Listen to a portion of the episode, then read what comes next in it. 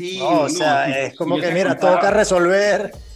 ¿Qué hacemos? Si contar a las historias que ha, que ha sido en este viaje de dos años de, de, llegar a Bueno, este cuéntame, cuéntame la primera que te viene a la mente, porque para eso estamos aquí, para escuchar tus historias y, y, ver qué aprendiste y cómo nosotros pues también todos podemos aprender de eso y aplicarlo. Aquí ha habido desde, desde chantaje hasta extorsión, hasta arqueología, hasta lo que se imaginas.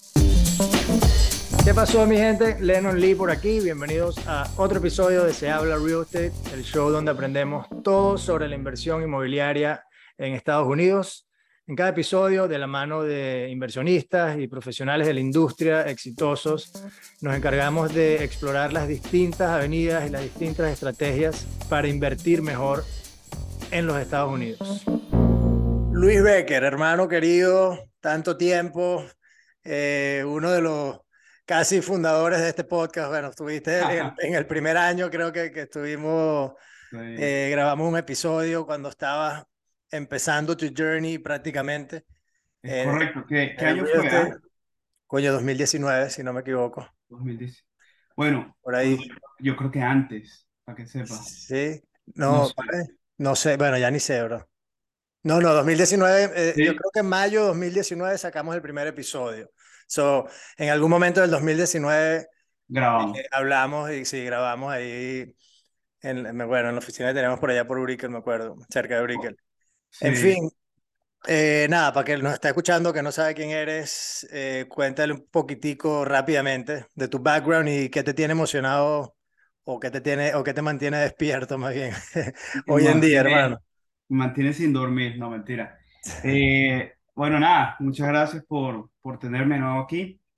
Eh, bueno, como tú sabes, compartimos la, la pasión por el real estate comercial, eh, más específicamente multifamily, es lo que nos hemos enfocado. Nosotros, mi socio y yo comenzamos esta compañía en 2015. Eh, después de hacer la transición de ser extranjeros que de repente pensamos hacer lo que hacíamos en nuestro país igual, mm. a entender un poquito cómo el sistema financiero y cómo los mecanismos que hay aquí en Estados Unidos te permiten eh, comprar propiedades que, que, quizás en algún momento pensaste que estaban fuera de, del alcance, ¿no? Nosotros en particular eh, hacíamos eh, flipping houses, ahí es cuando te digo que era algo digamos, medio estándar que, que, que venía con algo de capital. Vamos a comprar casas, remodelar y las vendemos. Tú sabes cómo es la cosa. Después de estudiar, leer, investigar, nos dimos cuenta que, que realmente las, las ventajas financieras a nivel de, de, de préstamos y a nivel de acceso a capital venían eh, paradójicamente cuando te ibas a, a mayor tamaño, ¿correcto? Entonces, vendimos esas casas y nos compramos un edificio de 16 apartamentos, que fue el primero que tuvimos. ¿Ese fue en dónde? ¿Dónde es que fue ese primero? En Cape Coral. Es un pueblo al norte de la Florida.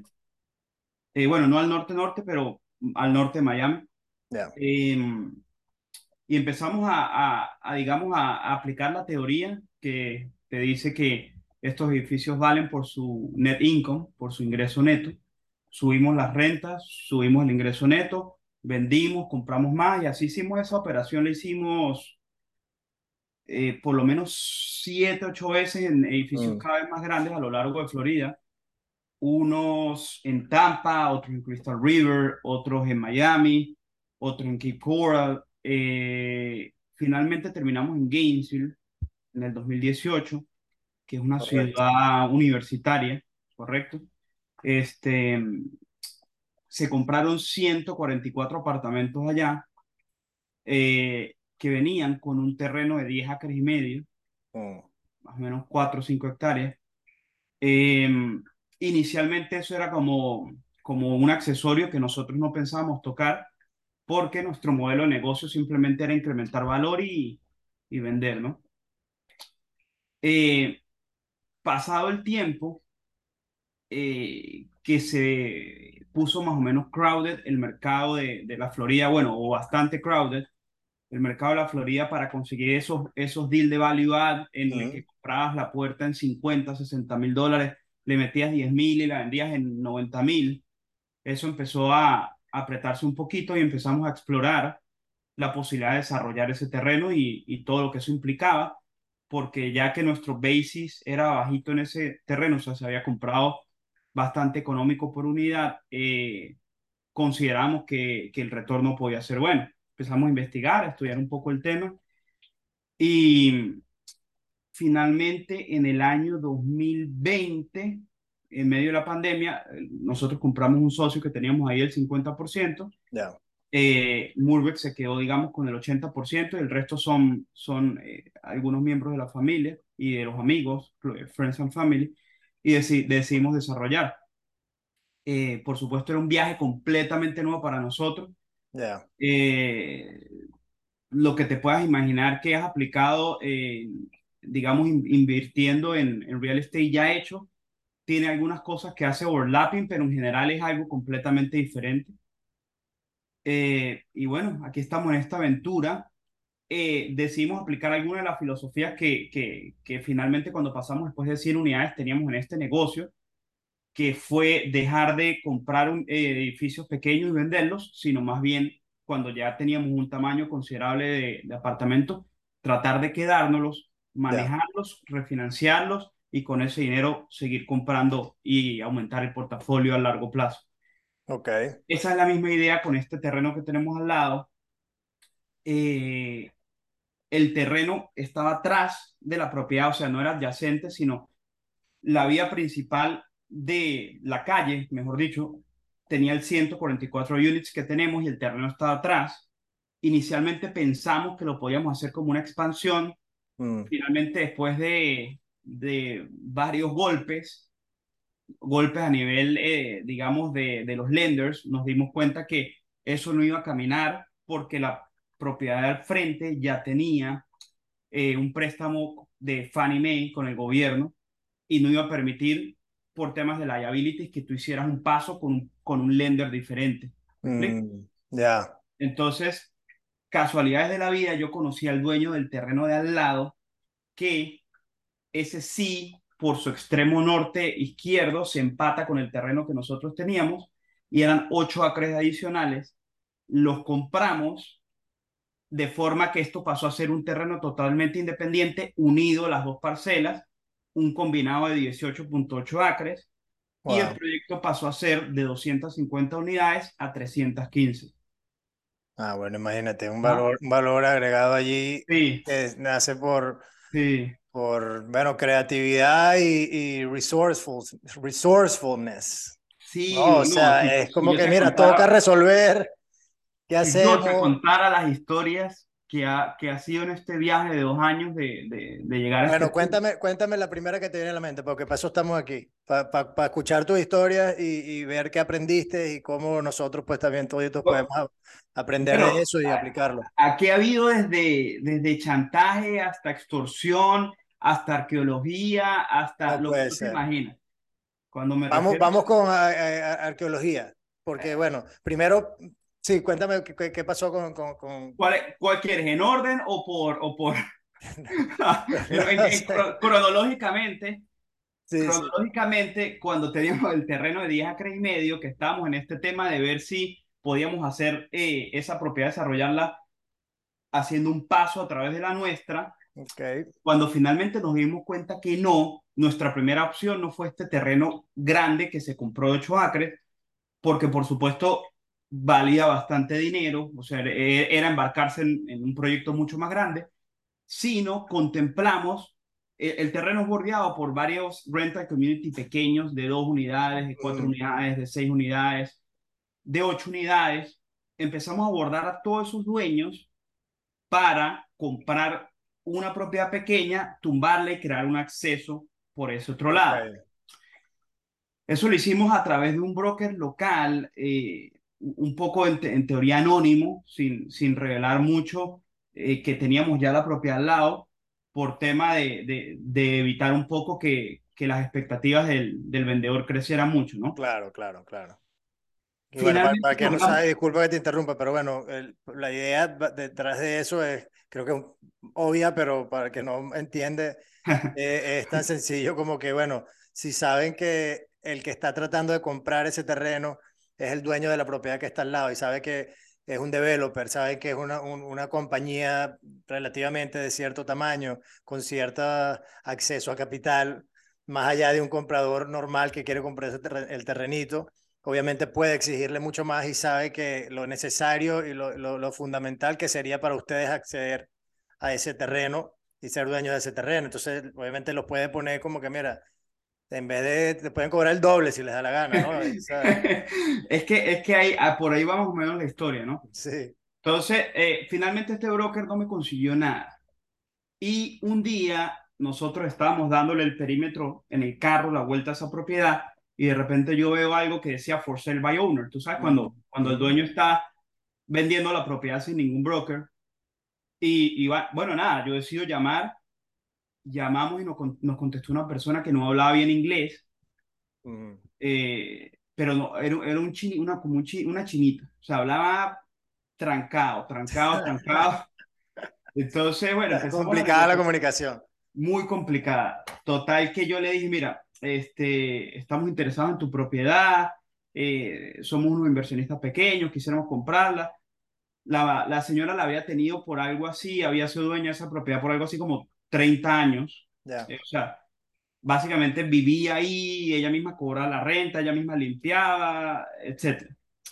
Entonces, empezó la conversación, empezó la negociación, me dijo, mándame una, una, una oferta, le mandé la oferta, luego me dice, mándame prueba de fondos, me hace mandarle el estado de cuenta bancario, te estoy hablando de un proceso como de un mes.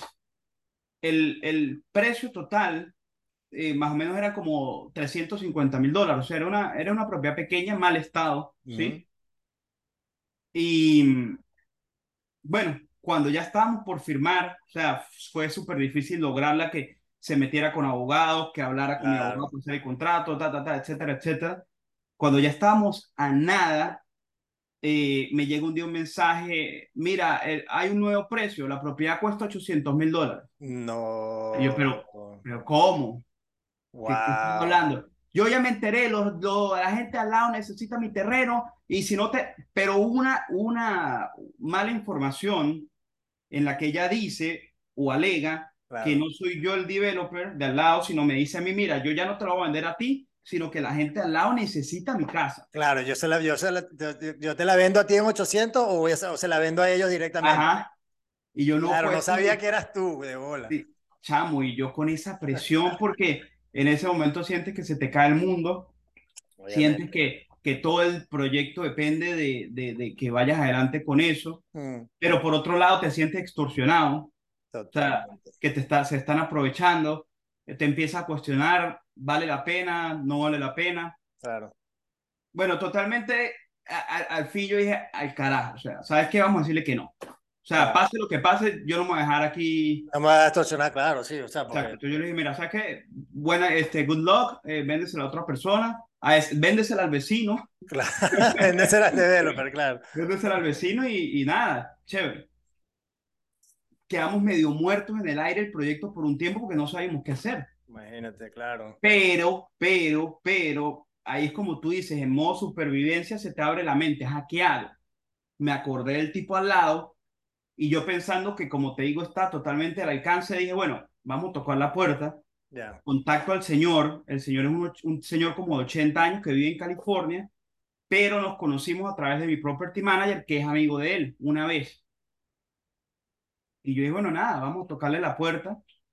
Le escribo un email y el tipo se manifiesta muy interesado. Me dice, mira, yo tengo pensado desarrollar en ese terreno esto pero si tú me haces una buena oferta, eh, yo estoy dispuesto a venderte. Mm. Cuento largo corto, terminamos comprándole al tipo. Qué bien. Volvimos al lender. Ah, por cierto, en ese momento nosotros estábamos ya aplicando para un préstamo del gobierno que se llama el HOT 221D4, eh, que es el préstamo más noble de construcción de Estados Unidos. Es un préstamo con tasa fija 40 años, eh, non-recourse, o sea, un préstamo muy bueno. Eh, y ya habíamos tenido la primera reunión. ¿Ese, era, ese es un préstamo para, para la construcción, para el development como tal? Es, es, es, un préstamo, eh, digamos, bastante peculiar porque mezcla las dos cosas. Tú sabes mm. que normalmente cuando tú construyes, tú agarras un préstamo con una tasa mayor para construir y luego el mismo, el mismo banco te lo puede transicionar a un préstamo a largo plazo o, buscas un nuevo préstamo para refinanciar, etcétera. En este, caso, en este caso no es así. Tú fijas la tasa y la tasa siempre es más baja que Fannie Mae o Freddie Mac, pero considerablemente. O sea, vamos a suponer, si Fannie Mae están prestando en ese momento al 5, ese préstamo puede ser al 4. Wow. Cuando yo arranqué el proyecto, ese préstamo estaba más o menos en 2.75.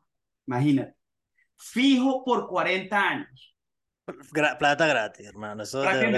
prácticamente, plata gratis. 85% loan to value, o sea, loan to cost de la obra. de la obra. Sí. Eh, una maravilla. El otro 15% es entre el terreno, los soft costs que metes de arquitectura, etcétera. lo, que te cuesta en sí el proyecto forma parte del 15% que tú aportas como tu equity. Ya. Eh, ellos inicialmente, o sea, no me dicen que no va a entrar, pero me dicen, mira, de esta forma no va a funcionar. Mira, ah, por cierto, esa es otra, otra anécdota. La reunión, normalmente cuando tú ibas a solicitar ese préstamo, ibas a Jacksonville, a la oficina de ellos, ellos tienen una oficina por cada estado, Ok, directamente con ellos, te tienes que sentar con ellos directamente. Exactamente, es un ente gubernamental. Eh, como estaba el tema de la pandemia, lo hicieron por Zoom, mm. pero imagínate que tú estás, eh, tú estás, o sea, la, la actitud de, de ellos es tan dura que es como que si tú cuando estás pidiendo una visa americana le estuvieras pidiendo plata al oficial de mm, inmigración. Sí, O sea, imagínate esa vaina, o sea, como que tú vas para la entrevista a la bici le estás pidiendo a ellos plata, o sea, esa es la actitud. Claro, saben, saben que obviamente su producto es el más atractivo del planeta y es, lo más difícil de acceder. Duros, Son duros y, y era, eh, o sea, era, era en, caso de mi equipo, bueno, estamos los arquitectos, estamos los property managers, estamos los ingenieros y está todo, todos de mi lado, creo, y los banqueros nuestros. Mm. Creo yo que éramos como 10 personas y ellos eran como, como 12. Imagínate. Fue, fue, eso fue tough Total que bueno, quedó la puerta abierta, pero me dijeron, mira, resuelve el acceso, busca alguna otra opción para el acceso. Y ahí fue cuando, cuando comenzamos con, con este tema. Con este tema de buscar otra propiedad, otro terreno u otro acceso. Claro, claro, coño, imagínate, no, es claro, es que son tan, tantas de moving parts, ¿no? Como tantas cosas, partes que, que, tienen que encajar, por eso eh, Development, pues, por más atractivo que es, no es para todo el mundo. Y, no es para todo el mundo. Y de verdad que los números son atractivos y el timing, si es bueno, pues claro que sí. Y yo creo que eventualmente, pues ya estaré buscando opciones de ver cómo eh, creamos una vertical. Eso lo estuvimos hablando hace poco con mi socio. De, de bueno, de, de repente meternos en proyectos de development, eh, pero hasta ahora no lo hemos hecho y es por ese mismo miedo, porque bueno, tenemos esta historia, tenemos muchos colegas en, la industria como tú que, que sí, pasan por, por todo este proceso y, que al final me imagino que, que es rewarding, ¿no? Se siente bien y, es como... Un challenge. Pero son challenges eh, mucho más grandes que, que, pues conllevan también un riesgo, un riesgo financiero, un riesgo de capital. Es muy grande. Bueno, imagínate, imagínate cuando hablas de riesgos, eh, o sea, ya que hablé de las bondades del préstamo, que por supuesto es excelente, hay que, hay que resaltar que este es supuestamente el préstamo más difícil de acceder en Estados Unidos y mm. nosotros que no habíamos desarrollado ni 10 unidades, decimos vamos a hacerlo más difícil, ¿me explico? Claro, claro. En lugar de buscar un préstamo, vamos a buscar el préstamo más, más, pero bueno, eh, era porque nosotros teníamos la visión de largo plazo, que es lo que te permite este préstamo, ¿no? Eh, el challenge. para, más o menos ir bueno. los cabos. Eh, ustedes compraron con, con, un préstamo de Fannie Mae convencional, eh, eh, bueno, convencional, sí, de largo plazo. el, el, el, el, multifamily está, está con Fannie Mae, pero los terrenos estaban free and clear porque Ah, pero no, los terrenos no eran parte de la misma propiedad bajo el mismo. No, gracias a Dios eran ah, diferentes. Eso, eso desde el principio. Desde el principio se. Ah, bueno, ok, por eso es que tenía cierta confusión, ok, porque ya, ya. Entonces, never mind. Eh, igual, o sea, las 144 unidades eh, siguen con su precio, eso, estaba ahí perfecto. Exacto. Ya, exacto, eso es lo que pasa. Y, y ahí, esa fue la suerte, si no, creo que hubiese sido imposible. Eh, sí, porque salir de ese de para un construction, ¿cuál es la, cómo la mezcla de los dos? Yo no sé cómo funciona eso, sinceramente. Bueno, a lo mejor hubiésemos tenido que refinanciar, pero teníamos un prepayment penalty alto en, en la... Total que eh, es un préstamo que te, te, te, puedes tomar mínimo 18 meses a 24 meses en terminarlo. Ya nosotros estamos más cerca de los 24 que de los 18 y estamos en la mega recta final en la, eh, eh, digamos, en el last stretch de, de, conseguir este préstamo. Y a todas estas, todo este tiempo ha sido, bueno, la lucha básicamente con conseguir obviamente el acceso, pero si ustedes no hubiesen tenido el problema de, del acceso, sino como que ya eso estaba listo desde un principio, ha sido netamente un tema conseguir este préstamo es el único norte que hay para luego empezar o ya o ya ustedes empezaron de alguna manera o qué? van dos cosas en paralelo no Ok primero tú, como ya sabes que este préstamo se va a tomar tanto tiempo, claro. arrancas con el proyecto en paralelo. Entonces tú contratas eh, primero los ingenieros civiles que te, que te se encargan de ver la factibilidad de tu terreno, tanto desde el punto de vista legal por zonificación, que generalmente eso se hace antes. Ya nosotros sabíamos que la zonificación permitía construir. Este, bueno, y luego empieza eh, una N cantidad de estudios que mm. tienen que comply a nivel de terreno, ¿sí? Desde los suelos hasta la parte arqueológica que ahorita te cuento eso. Ya. Eh, y luego eh, eh, empiezas al mismo tiempo a tramitar el préstamo porque sabes que, que se va a tomar mucho tiempo.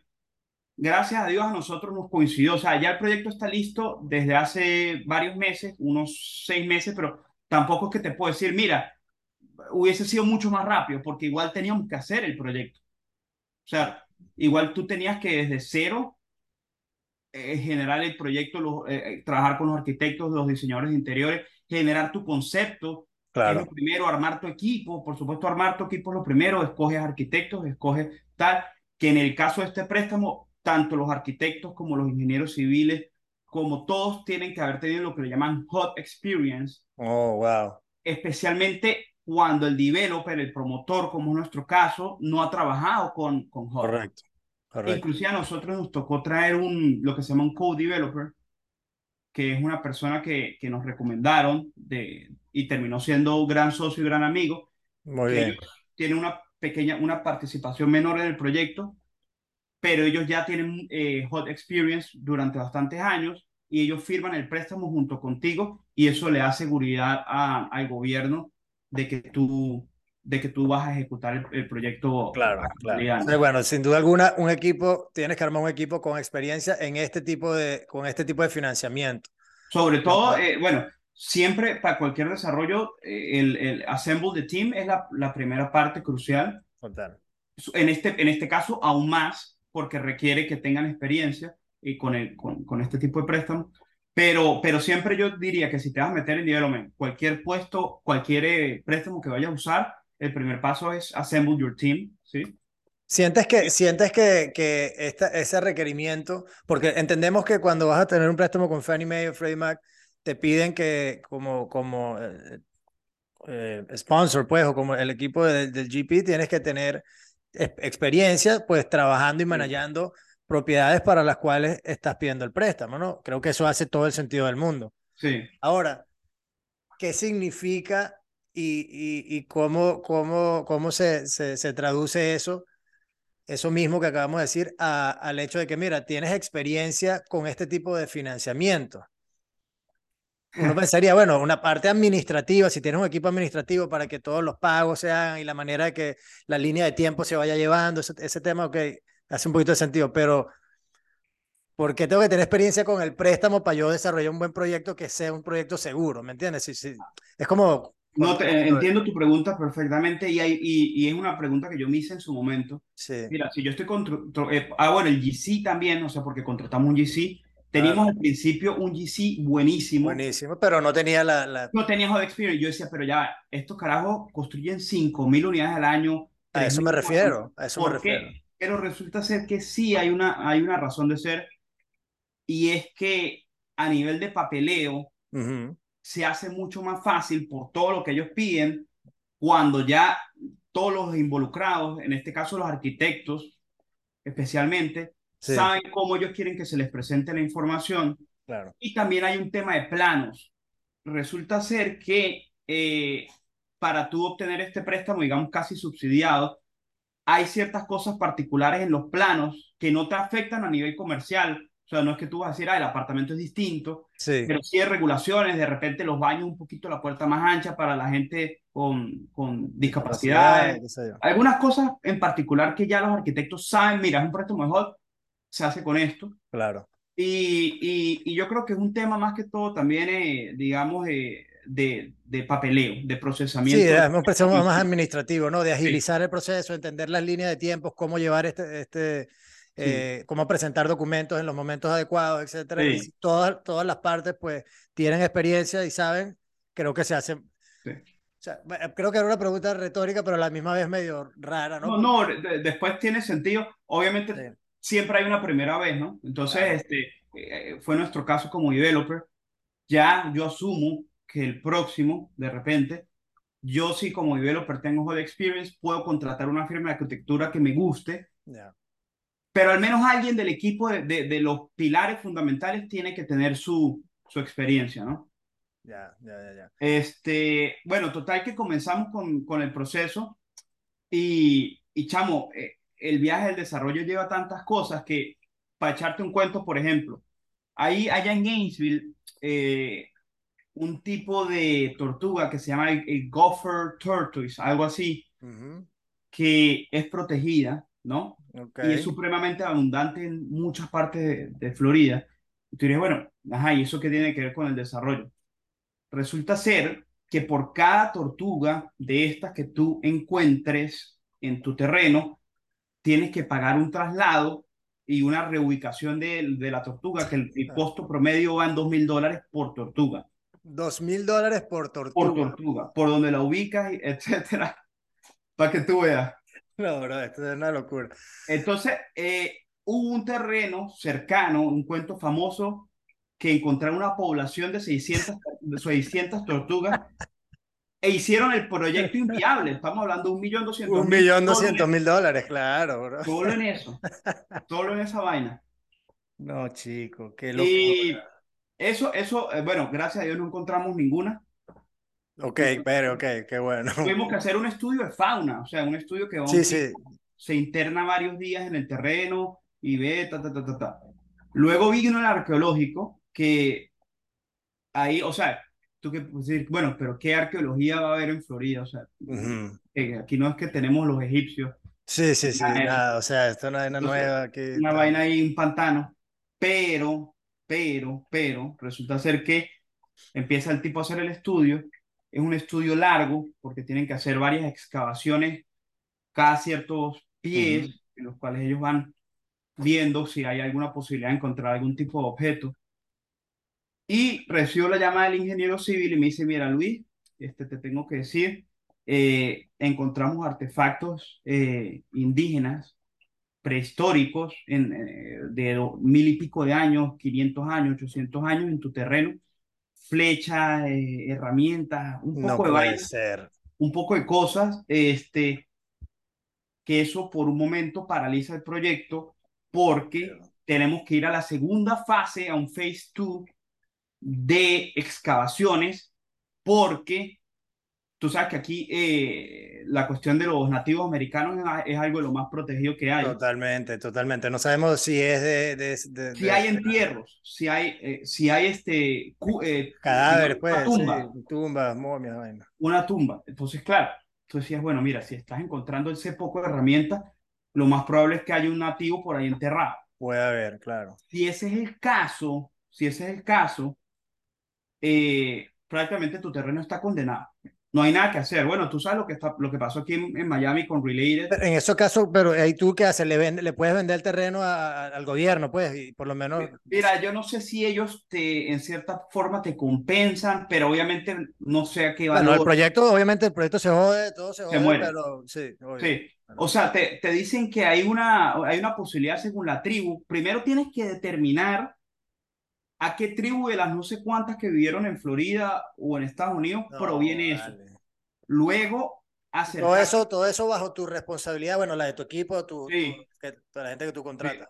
Luego, luego acercarte a, a, a, los miembros de la tribu y, cada quien en particular, ojo, te estoy diciendo lo que entiendo, lo que me contó el ingeniero. Sí, sí, sí claro, claro, Luego cada, cada, tribu decide si está dispuesta a trasladar el, el entierro o no y cuánto cuesta. Escuché de casos que puede costar 2 millones, 3 millones, o sea, puede ser el proyecto totalmente inviable financieramente. Eh, total que en ese punto contratamos al arqueólogo para hacer el estudio más profundo mm. y eso se tardó como un mes y medio. Mira, te puedo decir que fue uno de los, uno de los periodos más largos de mi vida. Por Dios, claro. Claro, todo el tiempo esperando a ver que me dijera cuando concluyó. este peo para que por una flecha no. chamo, yo decía, pero no puede ser. Eh, el, el, el, ingeniero me dijo, mira, en el 99% de los casos que hacemos este estudio no encuentran nada y en el tuyo encontraron esta vaina. Claro. Total que bueno, tuvimos suerte, no, no pasó ahí, no, no había ningún eh, entierro. Ya, pero, pero bueno, y, y, con este, los artefactos y tal. Los artefactos lo que hacen es que lo, sí, ellos lo que, ahí sí los clasifican y broma y los, los donan a algún museo o alguna cosa. Pero no, no pasa mayores. Pues. Coño, bien. Bueno, y pasa, pasaron esa otra. Esa Pasamos esa otra. ¿Cuánto, ¿Cuánto cuesta más o menos este, este tipo de, de, de, estudios? Y, y, bueno, si se. Bueno, la, primer, la primera fase no es tan costosa, o sea, te puede costar 5 mil dólares, algo así. Pero ya cuando te das un Phase 2 empieza a incrementar los costos, te pasa a 20, 30 mil dólares y, así va. Cada vez es más plata. Increíble. Entonces, ok, vamos, vamos a poner nombre, ¿cómo se llama el proyecto? Por cierto. Es Natura, se llama Natura. Natura.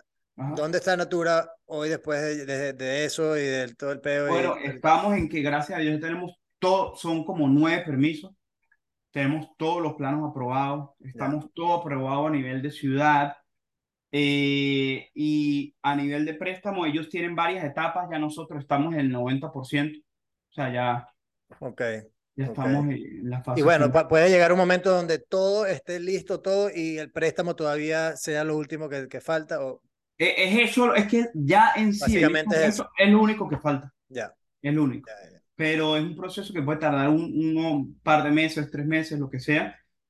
Pero por supuesto está ahorita el tema de la tasa de interés, que hasta que, o sea, tú no puedes fijar la tasa cuando yo comencé que está en los 75, sino ya cuando te dan la aprobación final, ahí es cuando tú decides fijar la tasa y, e ir adelante o no, ¿sí? Obvio, obvio, obvio. Entonces, que, seguramente está, que, que será, bro, casi el doble de...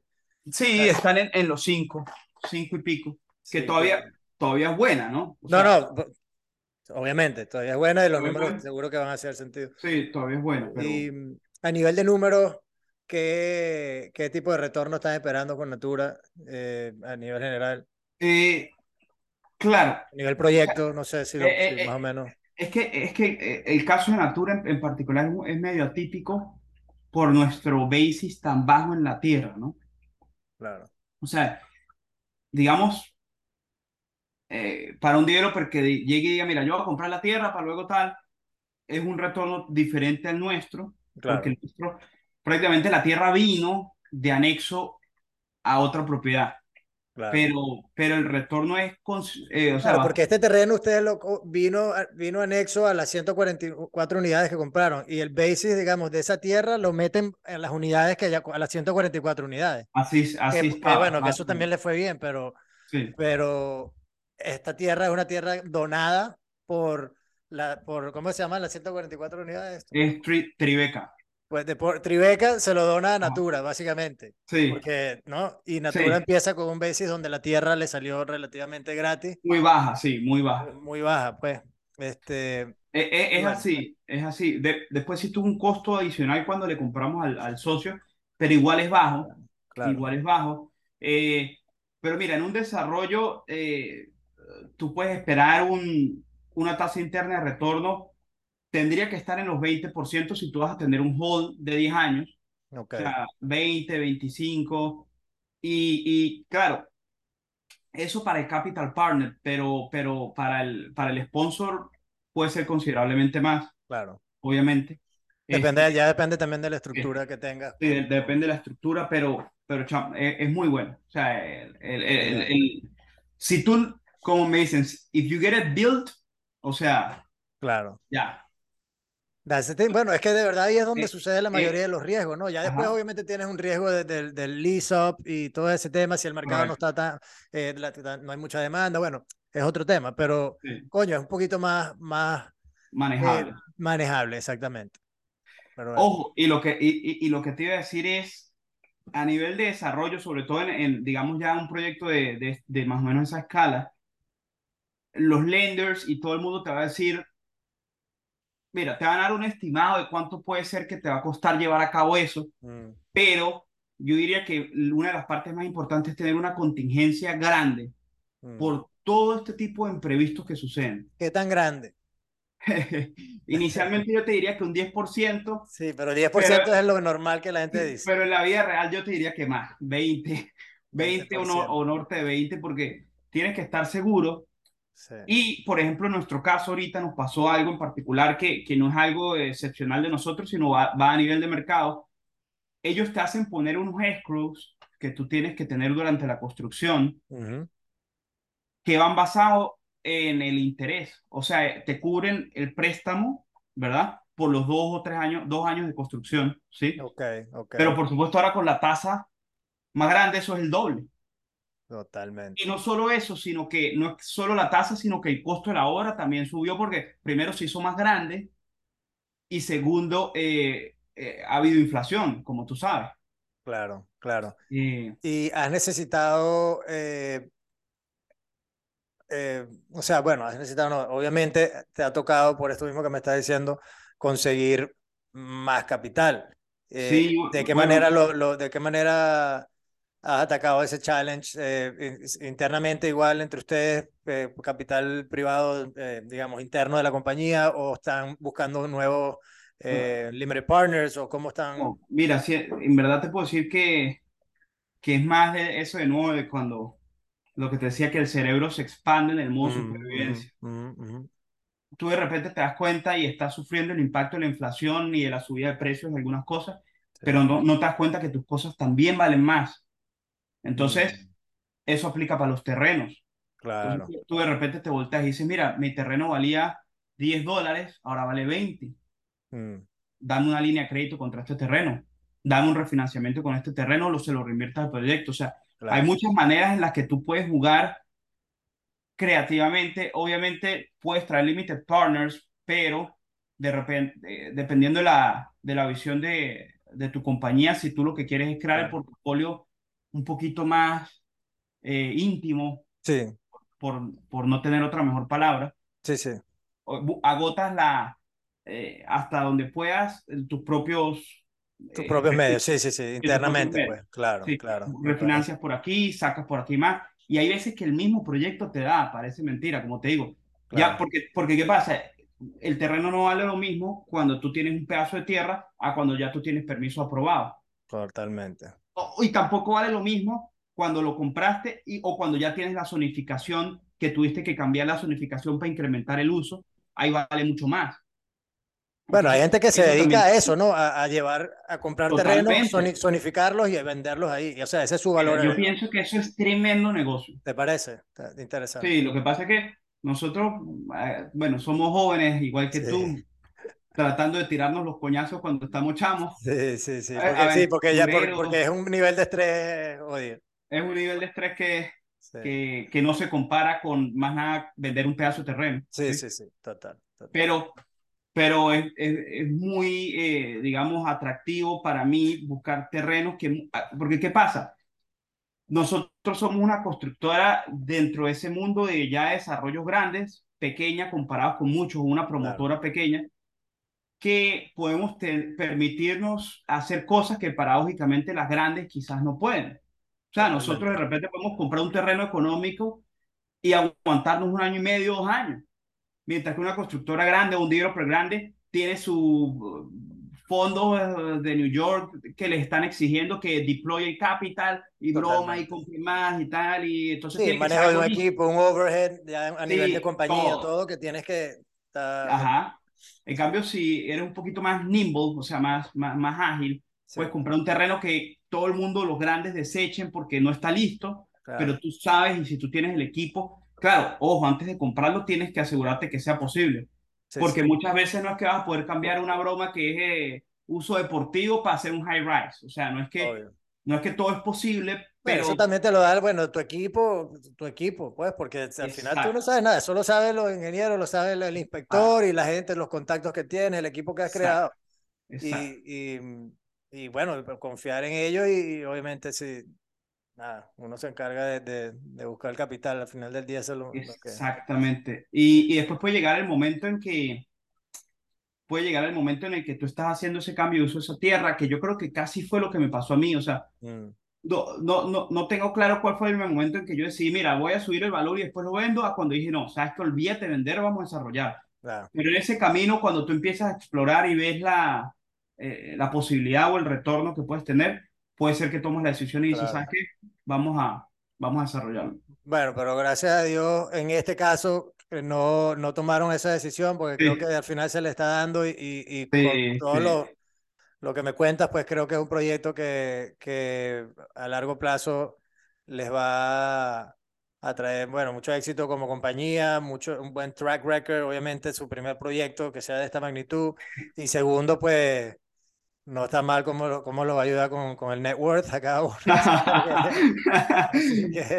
Dios quiere, hermano, en verdad que sí, en verdad que sí. Y bueno, eh, está la ventaja que es vecino de Tribeca, del, del, multifamily. Total, bueno, ya para efectos de management, ya management, te montas en 400 y pico unidades en el mismo location, que es mucho más fácil manejarla, eh, la gerencia. No, no, la reducción de costos, bueno, eso, eso, eso sí lo hemos hablado aquí en, extensivamente, la economía de escala, etcétera. Creo que los números se ponen aún más atractivos y eso de verdad que por las razones que haya sido, eh, creo que ha sido también, bueno, obviamente esfuerzo de ustedes, le han echado bolas.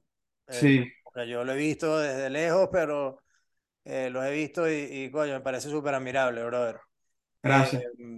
nada, vamos a, vamos a dejar esta, este episodio hasta aquí. Creo que está bien, bien lleno de buenas historias, muy buenos aprendizajes, especialmente cómo navegar un hot loan y, y, y, todos los challenges que vienen con eso, armar el equipo, etcétera. Sí. Así que, nada, Luis, hermano, bueno, cuadramos. Muchas gracias, brother. Gracias por tenernos aquí. Y siempre es más bien, eh, la próxima vez, ojalá que sea cuando ya te invite para, para el groundbreaking, Dios quiera. Bueno, con todo el feliz del mundo, yo me voy, nos llevamos la cámara y grabamos allá si quieres. Claro que sí, este, hermano. nada, bueno, mi gente, eh, por cierto, bueno, obviamente, alguien que esté interesado en saber de, de, tu compañía, de ti y cómo los contacta, si quiere invertir. Bueno, eh, estamos en Instagram, eh, Murbeck US, M-U-R-B-E-C-K US.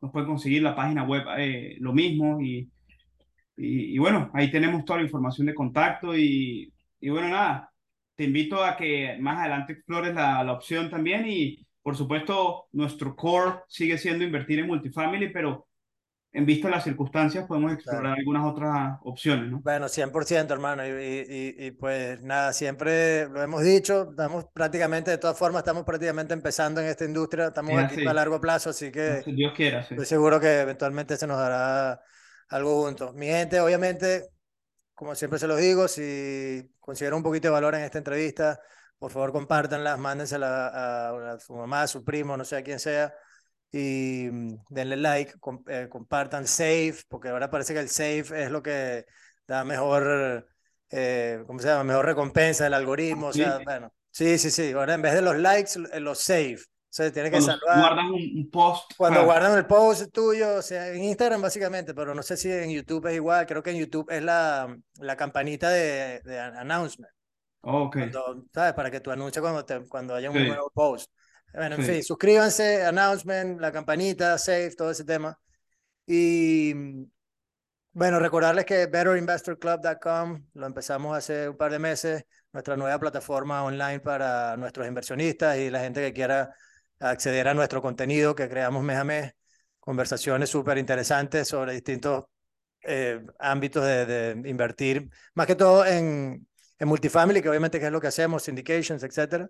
Pero al final del día se llama Better Investor Club porque estamos tratando de crear una comunidad donde todos nos podamos convertir en mejores inversionistas, no solamente en real estate, sino a nivel general. Así que, bueno, Luis, obviamente invitado para todo lo que está escuchando gratis, eh, solamente betterinvestorclub.com ponen su nombre, contraseña y es gratis. Así que los invito. Y pues nada, hermano, nuevamente gracias. Siempre un placer y nos vemos en el próximo episodio.